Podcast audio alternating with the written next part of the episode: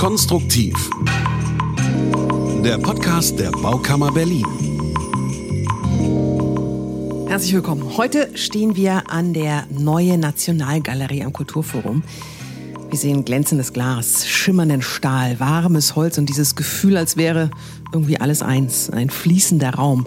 1968 eröffnet und wegen umfangreicher Sanierungsarbeiten von 2015 bis 2020 geschlossen.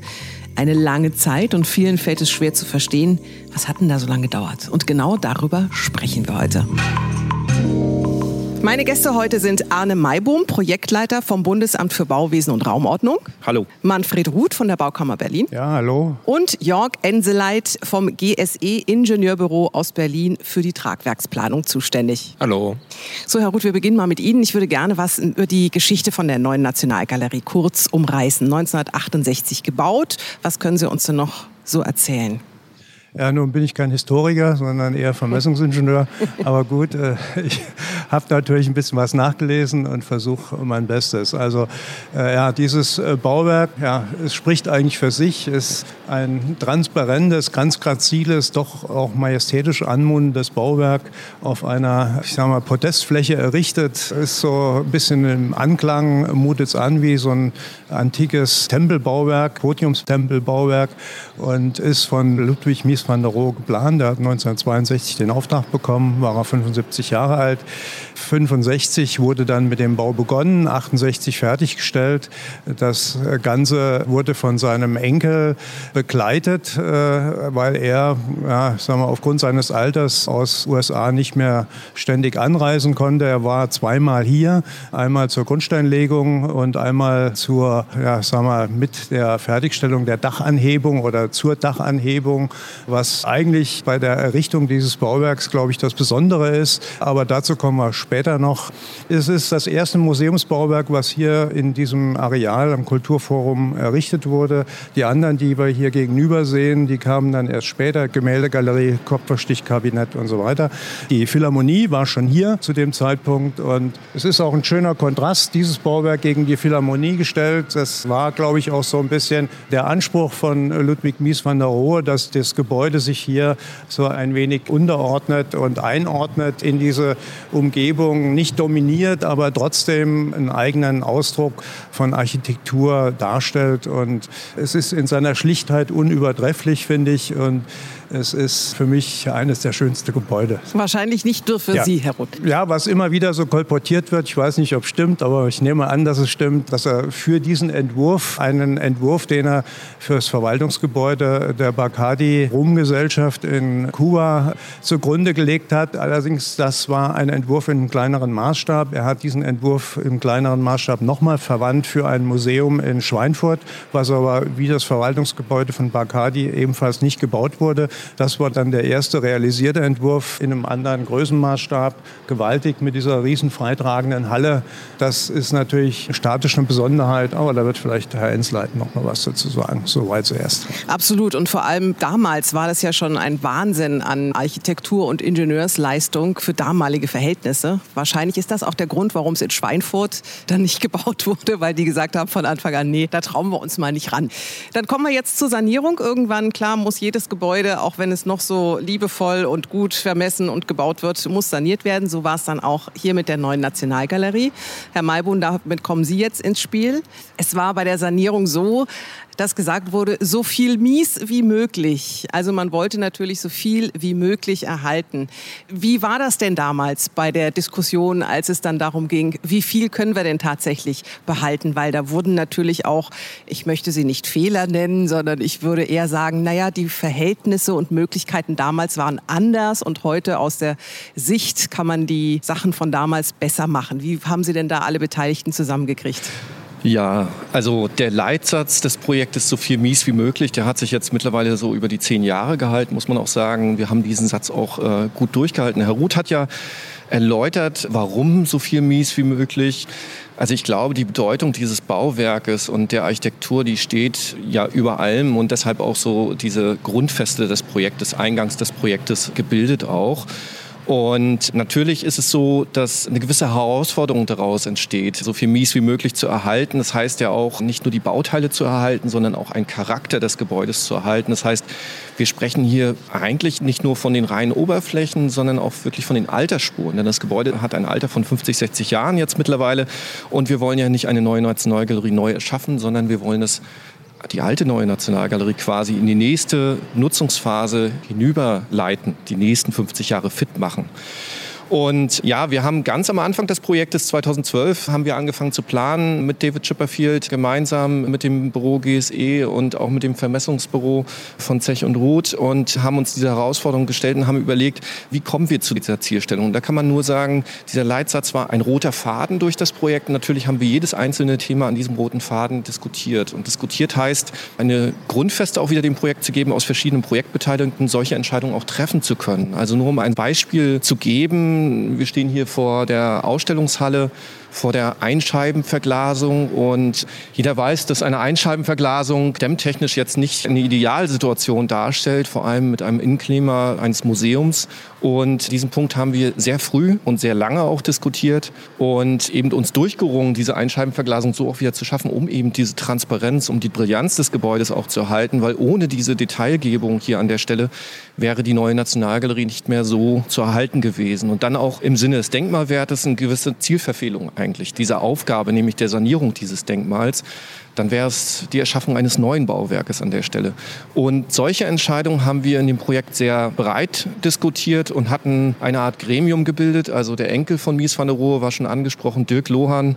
Den haben wir ganz am Anfang des Projektes angesprochen. Das heißt, ich arbeite schon seit 2009 an dem Projekt habe die Vorbereitung begleitet, die Grundlagenermittlung, Bestandsuntersuchung und so weiter. Und in dem Zuge haben wir Dirk Lohan angesprochen, der lebt mittlerweile in Chicago, ist über 80 Jahre jetzt alt und selber Architekt auch. Also damals Projektleiter, heute noch Architekt. Und ja, wir haben ihn gewonnen, das Projekt zu beraten. Und er brachte natürlich ein erhebliches Wissen mit dort, wie damals solche Entscheidungen getroffen wurden. Weil man muss natürlich sagen, eine Einscheibenverglasung war auch in den 60er Jahren kein Standard. Eine ganz bewusste Entwurfsentscheidung von Mies van der Rohe, eben diese Ausstellungshalle so zu schaffen, wie sie ist eben. Und man muss dazu sagen, dieses Projekt war halt eben für Mies van der Rohe auch ein Schluss seines Lebenskreises. Er war schon fortgeschrittenen Alters, Ende 70er Jahre, seiner 70er Jahre sozusagen da an der Stelle. Und für ihn war das die Möglichkeit, noch einmal im Nachkriegsdeutschland zu bauen. Also es gibt keinen weiteren Bau im Nachkriegsdeutschland. Und es gibt natürlich auch keinen Museumsbau von ihm im Nachkriegsdeutschland. Und er hat hier mit der Ausstellungshalle die Entwurfsidee des Universalraumes gebaut. Und unten im Museumsgeschoss sieht man eher so den fließenden Raum aus den 20er Jahren. Und das Projekt hatte einen unheimlich hohen Stellenwert. Und so war es eben auch gewesen, sag ich mal, von den Ideen her, die Dirk Lohan dann gut in dieses Projekt reintransportieren konnte, eben an die nächste Generation sozusagen, an uns übermitteln konnte. Und die Entscheidung haben wir dann gemeinsam mit dem Landesdenkmalamt, damals war der Landeskonservator beteiligt, Jörg Haspel und die Stiftungsleitung, das ist jetzt Herr Professor Patzinger. Solche Entscheidungen wurden auf höchster Ebene dann getroffen. Oder ich sag mal, diskutiert und übergeleitet zu einer Entscheidung, weil es gab nie eine klare, einseitige Entscheidung, sondern die Entscheidungen wurden immer in großen Einvernehmen im Team getroffen. Da stellt sich mir jetzt gerade wieder die Frage nach dem Gefühl. Ich bin so eine Gefühlstante und ich überlege mir gerade 2009 mit der Planung angefangen, dann die ganzen Gremien durch, die ganzen Diskussionen, dann tatsächlich alle unter einen Hut bekommen und dann die ganzen Arbeiten, die ganzen Sanierungsarbeiten, also die viele Zeit, die investiert wurde und dann wirklich irgendwann davor zu stehen und zu sagen, boah, ja, wir haben es geschafft. Das muss doch, oh, da kriege ich ja schon allein, wenn ich drüber nachdenke, Gänsehaut, das muss doch für Sie Wahnsinn sein. Ja, ich glaube, es war für alle Beteiligte des Teams ein einzigartiges Projekt. Also wir haben schon sehr viel davon gezehrt, hier gemeinsam an so einem herausragenden Projekt zu arbeiten. Und wir können von Glück reden, dass wir ausreichend Zeit auch hatten, mit diesem Bauwerk auch umzugehen. Weil es braucht Zeit. So, das ist einfach ein Fakt, den kann man nicht umgehen. Wenn man es kürzer gestaltet, dann wird es auch nicht entsprechend gut, dann wird die Qualität nicht entsprechend. Und so gesehen bin ich froh, dass wir von Anfang an quasi die Zeit schon hatten, irgendwie Grundlagen zu schaffen, die geeigneten Beteiligten auch zu finden. Das ist dann ausschlaggebend, sage ich mal, für den Projekterfolg. So von daher, ja, die Gänsehaut ist da und die Gänsehaut ist, glaube ich, verbreitet im Team sozusagen. Wir sind schon alle sehr froh auch über das Ergebnis. Jetzt haben Sie gerade die Zeit angesprochen. Für jemanden, der nichts damit zu tun hat, also für den Außenstehenden, der dran vorbeiläuft an der Baustelle und sich denkt, wie jetzt sind die immer noch nicht fertig? Was machen die denn da? Können Sie uns noch mal kurz erklären, warum das wirklich so viel Zeit in Anspruch genommen hat. Also was Sie genau tatsächlich tun mussten, um dieses Gebäude so wieder aufzustellen. Also wir haben hier 2015 begonnen, kurz nach den Kraftwerkkonzerten, die im Februar 2015, glaube ich, noch stattfanden in der neuen Nationalgalerie. Ja, da haben wir begonnen, erstmal auszuräumen, muss man sagen. Also bevor man bauen kann, muss man natürlich auch neue Orte finden, wo die Sammlung unterkommt. Also die Sammlung der neuen Nationalgalerie ist groß und die ist entsprechend sozusagen gewichtig. Die wurde erstmal ausgelagert. Die wirkliche Baumaßnahme begann dann 2016 und das Besondere, glaube ich, an dieser Baumaßnahme ist vor allem auch, ja, dass eine Sanierung anders als ein Neubauvorhaben sozusagen mehrere Prozesse beinhaltet. Das heißt, wir haben hier im ersten Schritt eigentlich mehr oder weniger die Baumaterialien gesichert, also die denkmalgeschützten Baumaterialien demontiert. Man muss sich das so vorstellen, wie ganz plakativ heruntergebrochen ein dreidimensionales Puzzle. Wir haben 35.000 Puzzleteile ausgebaut und jedes Puzzleteil hat einen 16-stelligen Code bekommen.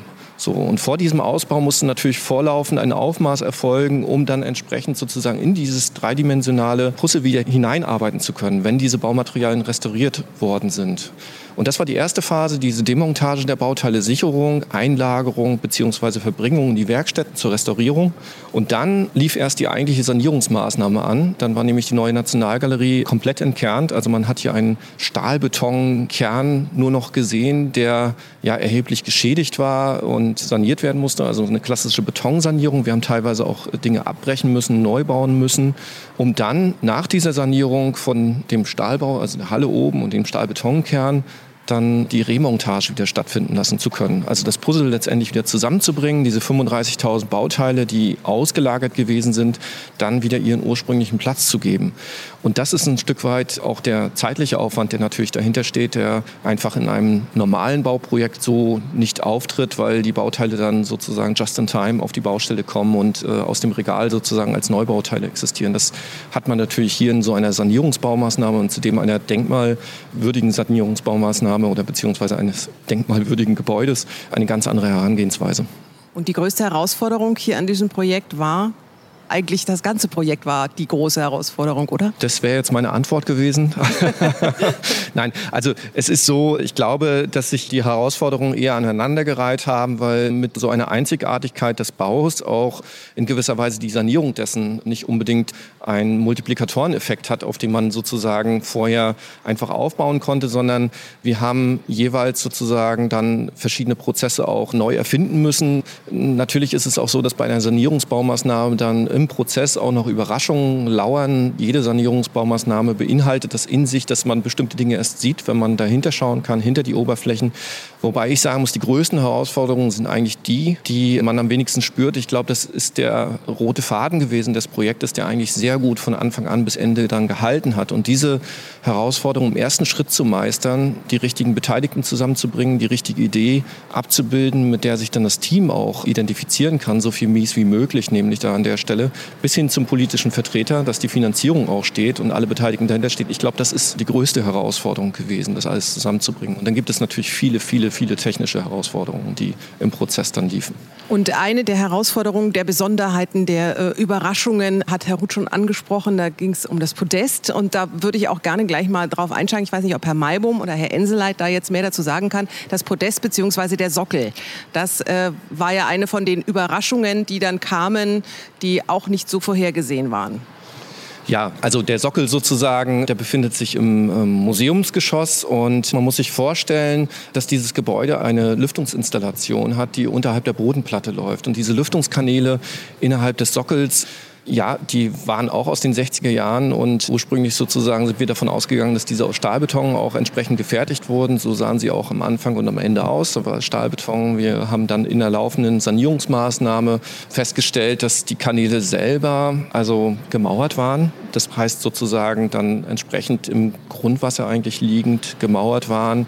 Das ist eine sehr unglückliche Kombination. Luftführende Kanäle im Grundwasser liegen zu haben, ist hygienisch sozusagen nicht tragbar.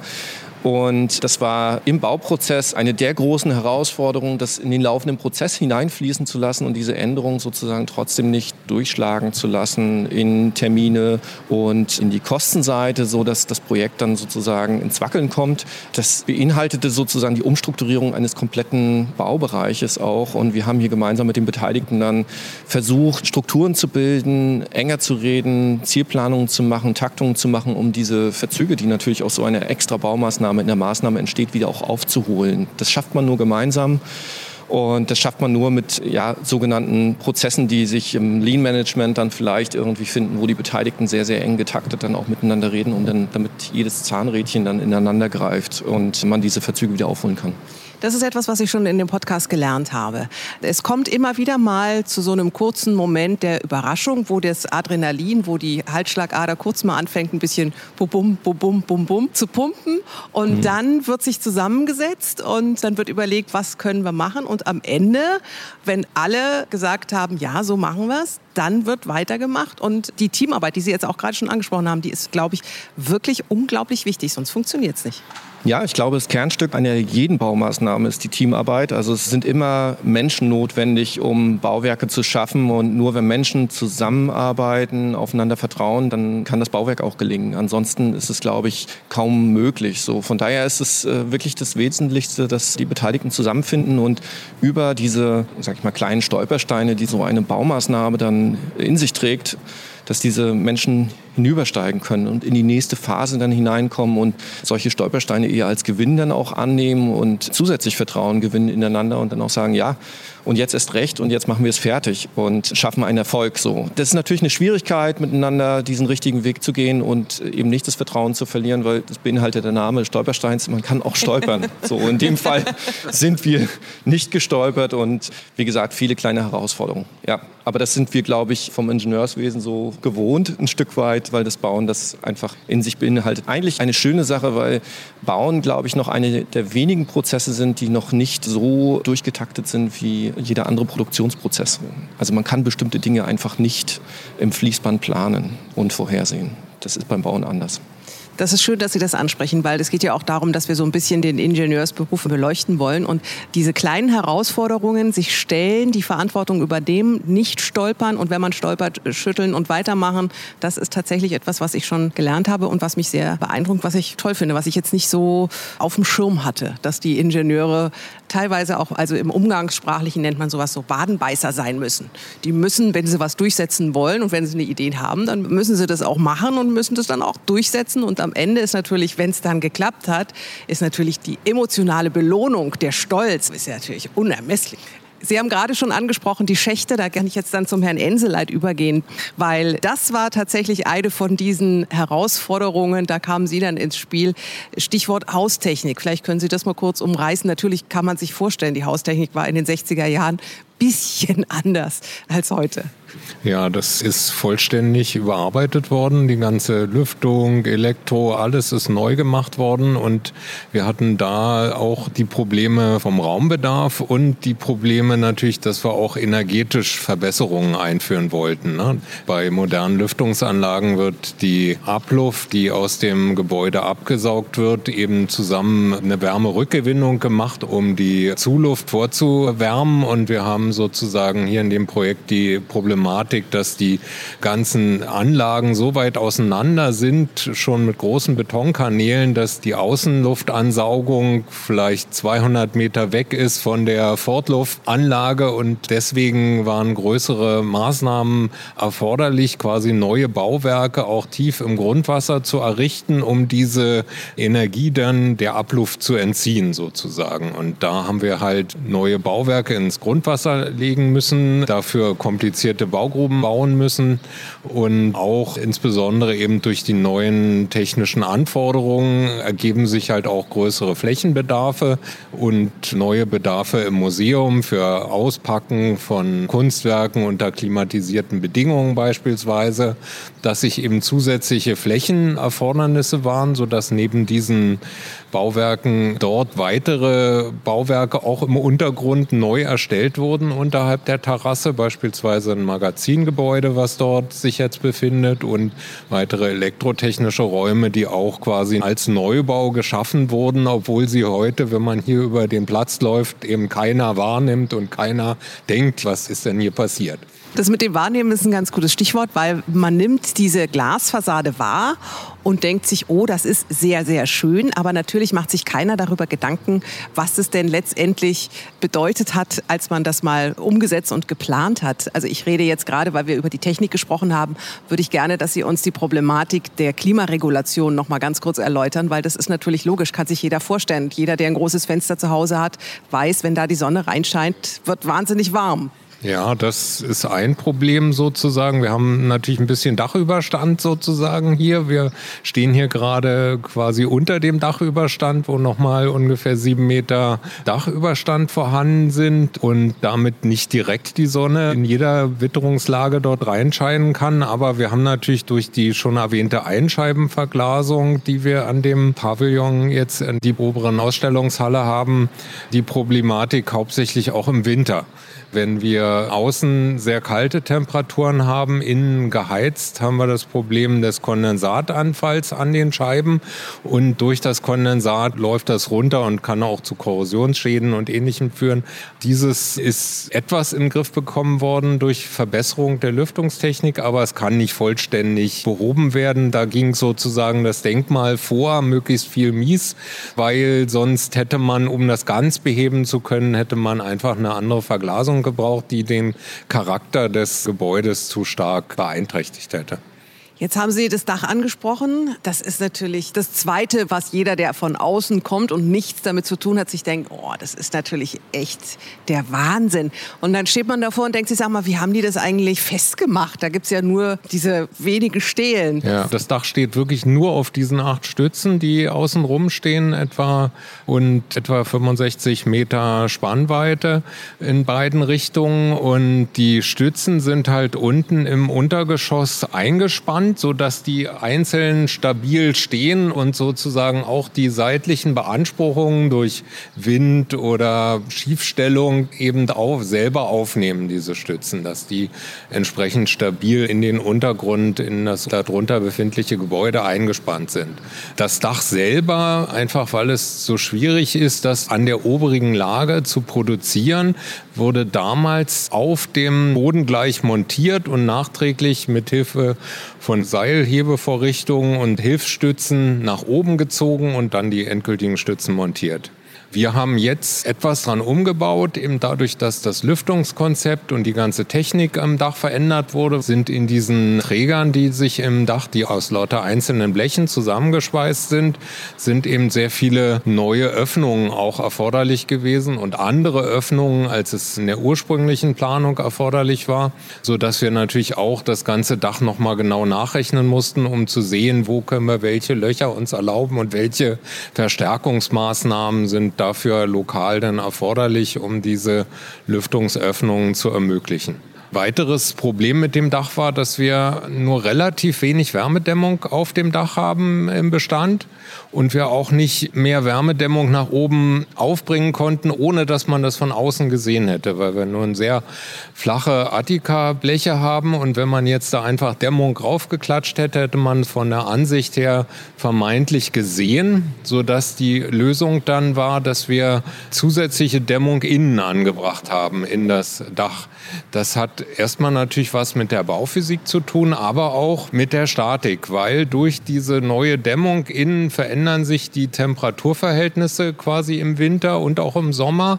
Dadurch, dass jetzt ein Teil der Dämmung außerhalb der Tragkonstruktion ist und ein Teil der Dämmung innerhalb der Tragkonstruktion, hat man ein anderes Temperaturfeld, was sozusagen dort entsteht. Und wir haben im Zuge von Messungen, die das Büro Zeche und Roth hier auch durchgeführt hat, gesehen, dass eben die Temperatur ein sehr entscheidender Faktor ist, was wir auch in den Simulationsrechnungen bestätigen konnten wie sich das Dach bewegt. Und deswegen mussten wir natürlich auch genau betrachten, wie werden die weiteren Bewegungen sein, weil die Glasfassade, die unter dem Dach steht, ist halt vertikal nicht verbunden mit dem Dach. Also das Dach kann hoch und runter sich bewegen. Die Verglasung steht mehr oder weniger frei da drin.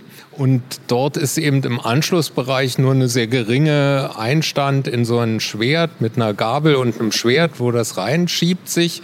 Und es musste eben genau vorausgesagt werden, geht das noch auch mit den neuen Temperaturbedingungen und damit veränderten Verformungen, dass nicht entweder das Dach aufsitzt auf der Glasfassade und eventuell dann die Glasfassade zerstört oder rausrutscht und dann die Glasfassade umfällt, wenn es sozusagen aus der Gabel rausgerutscht ist. Okay, da muss ich noch mal kurz einhaken. Habe ich das richtig verstanden? Herr Ruth mit seinem Team hat es vermessen, dann haben Sie es simuliert am Computer, dann hm. wird es am Boden zusammengebaut und dann kommt doch der große Aha-Moment. Das ist doch Na, das war 1968 als das, das Hochheben des Daches. Das war mit der ursprünglichen Bauzeit. Jetzt während der Bauzeit ist es oben geblieben. Da ist es nicht abgesenkt okay, worden. Okay, ich habe mich schon gewundert, wann war das denn? Habe ich gar nicht mitbekommen. Okay, also ist es oben geblieben. Aber das macht es ja nicht wirklich einfacher, wenn es oben geblieben ist. Nein. Also Sie müssen, was ich meine, worauf ich hinaus möchte, vermessen, simuliert und dann ist ja die Realität. Die Realität genau. im besten Falle super. Ja. Ähm, hat denn alles genauso funktioniert? Also, weil das ist ja das Einzige, womit Sie arbeiten können. Ja, im Wesentlichen würde ich sagen, ja, aber natürlich gibt es wie überall so seine Stolpersteine. Beispielsweise, als wir die Dämmung weggenommen hatten, waren eben gerade sehr große Temperaturen, weil das gerade ein sehr heißer Sommer war. Und wir hatten da doch mehr Bewegungen dann erhalten durch die Sonneneinstrahlung, als wir das geahnt hatten. Und mussten da im Bauzustand dann nochmal zusätzliche Sicherungen einbauen, damit die dort nicht mehr eingebaute, aber die ganzen Stahlrahmen der Glasfassade dann an der richtigen Stelle bleiben. Das war nochmal ein so ein Stolperstein, wo wir auch geschwitzt haben. Und nicht nur wegen der heißen Witterung. Und eine Besonderheit, die ich noch gern erzählen wollte, ist die Stahlglasfassade von dem Ausstellungspavillon. Eine Besonderheit, die ist eben ursprünglich eine vollständig aus lauter Stahlteilen zusammengeschweißte Konstruktion gewesen. Und wir hatten da das Problem, dass im Sommer-Winter-Zyklus sich diese circa 50 Meter lange Stahlkonstruktion doch signifikant ausdehnt und zusammenzieht horizontal und äh, wir daraus teilweise Glasbrüche gekriegt haben, dass die Ecken abgebrochen sind von den großen Gläsern, weil einfach das zu viel sich bewegt und im Verhältnis zu dem, wie viel Spiel zwischen Glas und Stahlrahmen ist. Und um das Problem zu lösen, wurde an zwei Stellen je Seite immer sogenannte Dehnpfosten eingebaut, in denen alles dort demontiert wurde und entsprechende Konstruktionen konzipiert wurden, die ermöglichen, dass sich der Stahlrahmen der Stahlglasfassade bewegen kann und nicht mehr diese großen Bewegungen dort auftreten können. Und wenn man es nicht weiß, wird man es, glaube ich, nicht so einfach finden, wo dieser Dehnpfosten ist. Also ich müsste jetzt selbst, ich habe es jetzt nicht mehr leider genau im Kopf, der wievielte es war, aber ich gucke jetzt hier und sehe es nicht, wo jetzt ein Pfosten, der ganz leicht anders aussieht, ist als die anderen. Ja, also ich gehe mal davon aus, jeder, der künftig an der neuen Nationalgalerie vorbeifährt, wird dieses Gebäude mit anderen Augen sehen. Das war ganz toll. Vielen Dank für die ganzen Informationen. Und ich wollte noch sagen, habe ich im Internet gesehen, es gibt auf der Seite der neuen Nationalgalerie einen ganz tollen Online-Rundgang sozusagen, wo auch ein bisschen was erklärt wird. Also für alle, die nicht nicht in Berlin sind und sich das mal angucken möchten, das ist sehr interessant gemacht. Und für alle, die in Berlin sind, die können hier hingehen. Und in der neuen Nationalgalerie gibt es eine kleine Ecke. Da ist auch noch mal eine kleine Ausstellung mit allen Informationen, wie das damals so abging mit der Sanierung und wie es anfing und so. Das fand ich auch sehr interessant. Vielen Dank für das Gespräch, Herr Enseleit. Dankeschön. Dankeschön. Ihnen noch einen schönen Tag. Herr Maibohm, Dankeschön. Ja, ich danke. Und Herr Ruth, vielen Dank. Ja, ich danke auch allen Beteiligten im Namen der Baukammer und wünsche noch einen schönen Tag.